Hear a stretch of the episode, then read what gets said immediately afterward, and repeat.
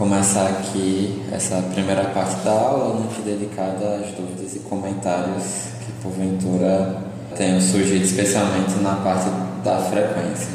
Eu tive um probleminha com o computador, travou justamente no início da parte de resposta a dúvidas e comentários, né? Então a gente conversou sobre a situação dos streams, né? E do quanto essa pulverização de transmissões né, pode prejudicar o consumidor ou a consumidora que tenha menos recursos né, para assinar tantas plataformas para ver o jogo do próprio clube.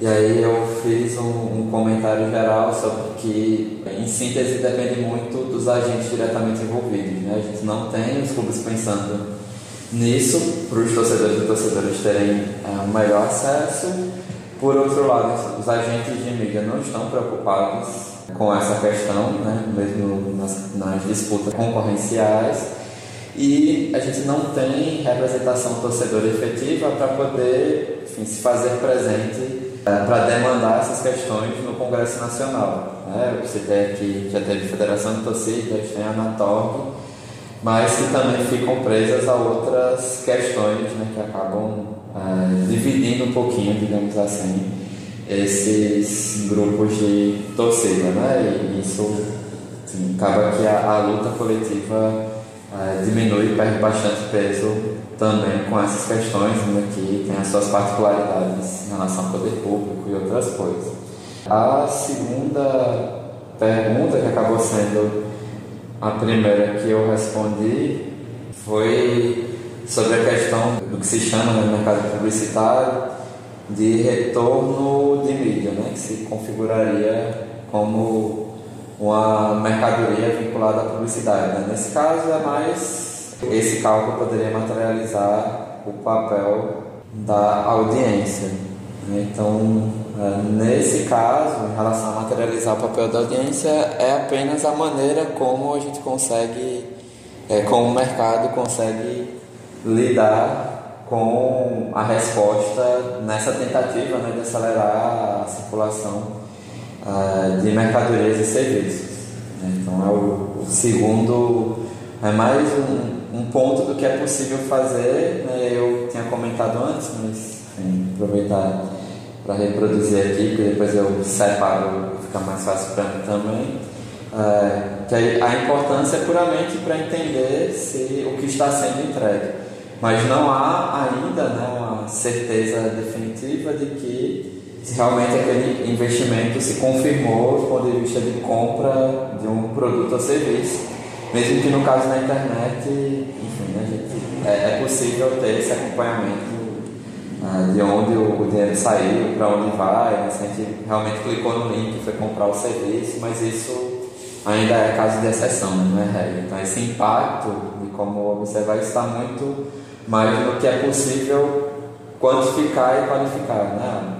É, milhares de pessoas tiveram acesso àquilo ali, né? visualizaram ou acompanharam ou assistiram, é, ou em alguns cenários a nossa audiência ou a nossa quantidade de torcedores e torcedoras é de tal tamanho, logo o meu, uma publicidade na minha camisa vale tanto, né? no caso do futebol. Então ainda não, não chega é, não chega a ser necessariamente, avalio eu, uma mercadoria vinculada à publicidade, né? mas é muito mais um serviço, talvez o mercado publicitário ofereça nesse processo de mediação é, entre quem quer fazer que sua marca seja divulgada e, e os mecanismos de divulgação.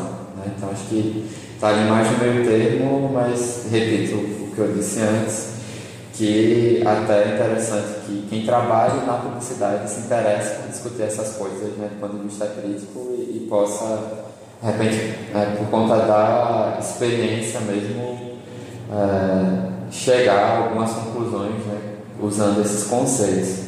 E agora sim, né, chegar na, no questionamento é, do Daniel da aula passada, que eu não eu prometi que ia fazer primeiro, enfim, acabou que inverteu tudo, é, que é a primeira pergunta que está aparecendo na tela. Né? eles usam a citação, né, que é a característica de diferenciação desse tipo de conteúdo, né, o conteúdo comunicacional, agregada à necessidade de criar padrões de reconhecimento que demarquem barreiras estético-produtivas, gera a necessidade das indústrias culturais atualizarem programações e ofertas. Né? Esse, inclusive, é o tema da aula de hoje, vai tratar dessas questões especificamente. Ele perguntou uh, se eu concordo que isso se aplica diretamente às mutações na noticiabilidade no jornalismo. Sim, Daniel. Uh, a gente precisa pensar né, que tudo isso, né, de, dessa preocupação de uh, como se produz, gera a gente atrair né, no mercado jornalístico, atrair espectadores, né, leitores, enfim, né, independentemente de mídia, atrair audiência também é com foco de uh, eu ter números ou ter como representar para uma empresa, enfim, para uma marca, um serviço, de que eu consigo, eu posso uh, oferecer determinado público, público-alvo, público segmentado, que é o perfil daquela empresa e, consequentemente, uh, ela me pagar para fazer a publicidade e eu ter o o retorno financeiro que me mantém, que mantém a empresa funcionando. Né? Então, assim, o jornalismo está, inclusive, né, abarcado pela ideia, pela, enfim, ele é uma, ele está presente enquanto é, uma indústria cultural, né? Se pensar no mercado do jornal impresso, é uma indústria cultural funcionando de determinada maneira e que, com a evolução tecnológica, tem uma adaptação enfim, mais voltada ao semanal ou uma transição para o digital. E aí, na lógica digital, né, do mesmo jeito que acontece com é, produção de vídeo, produção de áudio, enfim, há uma adaptação para é, se chegar a mais pessoas e também a formas de financiamento que possibilitem é, eu me manter, né, manter a empresa e, mesmo individualmente, sobreviver.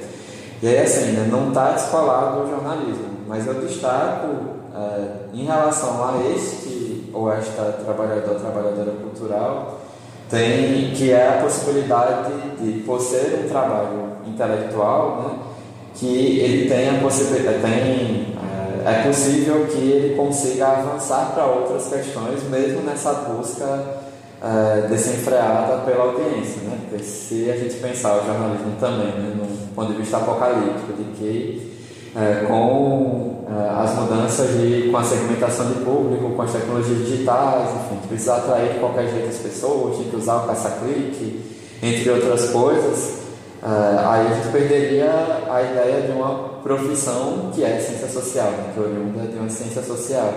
Uh, o jornalismo tem essa possibilidade de, nas dificuldades de manutenção, né, e cada vez menos a gente tem vagas disponíveis para jornalistas trabalharem, inclusive, é, tem uma possibilidade de gerar discussões, enfim, né, de ir além do que a limitação do capitalismo impõe. É, o Carlos Figueiredo, né, que eu sugeri para você, inclusive em off, é, ele faz essa discussão, creio eu, no artigo publicado na revista Âncora. Né? A gente publicou na edição do ano passado, na última edição do ano passado, é, uma análise sobre é, como o GE, né, o Globo Esporte, vinculava, vinculou as notícias da, é, da medida provisória 984, a disputa especialmente do Flamengo no Carioca, mas ele tem um texto anterior, talvez 2018 ou 2019, que ele trata especificamente é, dessas mudanças do jornalismo é, e também considerando né, como princípio que o jornalista ele tem, ou, ou a jornalista tem outras possibilidades é, ali e que esse é o grande desafio, né? Como sobreviver, pagar as contas num jornalismo que exige cada vez mais trabalho, que vai gerando um conjunto de outras profissões, né? Burnout, você tem que trabalhar com várias funções ao mesmo tempo, tem que pagar as contas, às vezes trabalhando que não quer, fazendo matéria do que não quer, porque engaja mais, entre outras coisas. Né? Mas tem outro conjunto de possibilidades nesse tipo de trabalho, que é também trabalho cultural intelectual. Como todo trabalho cultural, o controle é, que se é tentado né, pode, às vezes, gerar ainda algumas brechas né, e outras possibilidades. Aí o Daniel colocou aqui no, no chat do Jitsi, né, que essa é a lógica da inserção é, do futebol de mulheres também. Né?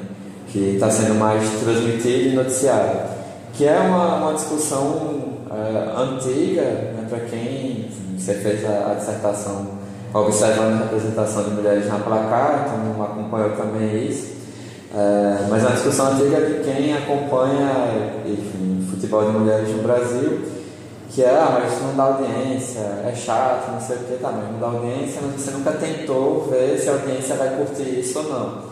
E que é uma discussão também antiga sobre produtos, é, sobre é, elementos culturais que podem parecer mais refinados, né? a ópera, coisa do tipo. Ah, mas o, o povão não vai gostar disso. Tá, mas houve a tentativa de ver se todas as pessoas ou as classes econômicas é, que não têm tanto acesso à cultura, né, porque normalmente o acesso é pago, ou questões de transporte, vários elementos que restringem isso. Mas houve uma tentativa de fazer uma massificação de determinado tipo de conteúdo. Né, como é que você sabe que não dá certo? Então, a situação de futebol de mulheres, você dá um bom exemplo, que é isso, né? É, agora há uma preocupação, que primeiro é uma exigência, nesse caso feliz dos nossos tempos, da necessidade de não só ter o discurso a cada 8 de março de que é o lugar da mulher onde ela, onde ela quiser e parar no 8 de março e daqui a um ano fazer isso, mas de mostrar, de estimular que isso aconteça em diferentes esferas. Né? Enfim, vai ter a Ana Matos comentando os Jogos do Brasil em Copa do Mundo, a Renata fazendo narração de jogos em TV aberta e por aí vai, né? Tem muito desse peso de que, olha, é necessário se preocupar com essas questões. Isso também tem questões econômicas envolvidas, né? É, enfim, né? Quando a gente fala, é, uma das lutas de pessoas com deficiência é mostrar que elas precisam também, né? Elas precisam ser ouvidas, lidas, escutadas e, e lidas de diferentes maneiras, é, porque também é o mercado consumidor. Né? Então, na lógica do futebol de mulheres, a gente pode pensar que é um, um amplo mercado que pode se abrir, inclusive nos clubes que tem camisa, né, de, já vem com histórico no masculino, para gerar aproximação é, de outro grupo de pessoas ou fortalecer a relação com um grupo de torcedores e torcedores que já existe. Né? No caso do Brasil, o Corinthians é o melhor exemplo. E aí, do ponto de vista midiático, é, mesmo com tudo que representou, né? esse ciclo entre Copas, né? da Copa passada para deste ano de, né? de futebol de mulheres, ainda está meio que deixou de, de engatinhar para ser uma criança, sabe, de um ano e pouco. Enfim, você que tem filho pequeno sabe, que a criança está ali andando, mas está nos trupicões, né? Tá ainda por ali tendo que lidar com um monte de coisa absurda é, do próprio jornalismo esportivo sobre é, o futebol de mulheres, né? Que ainda continuam e coisas bem complicadas. Então, nesse caso, né, quando é, você fala né, que há mudanças e a necessidade de alterar programação e ofertas, o futebol de mulheres se encaixa bem porque é um conteúdo oferecido que é diferente né, dos outros, tem suas particularidades, né? Pensar a, a, Liga dos Campeões de Futebol Feminino, o futebol de mulheres é transmitida pelo Dazon né, no YouTube.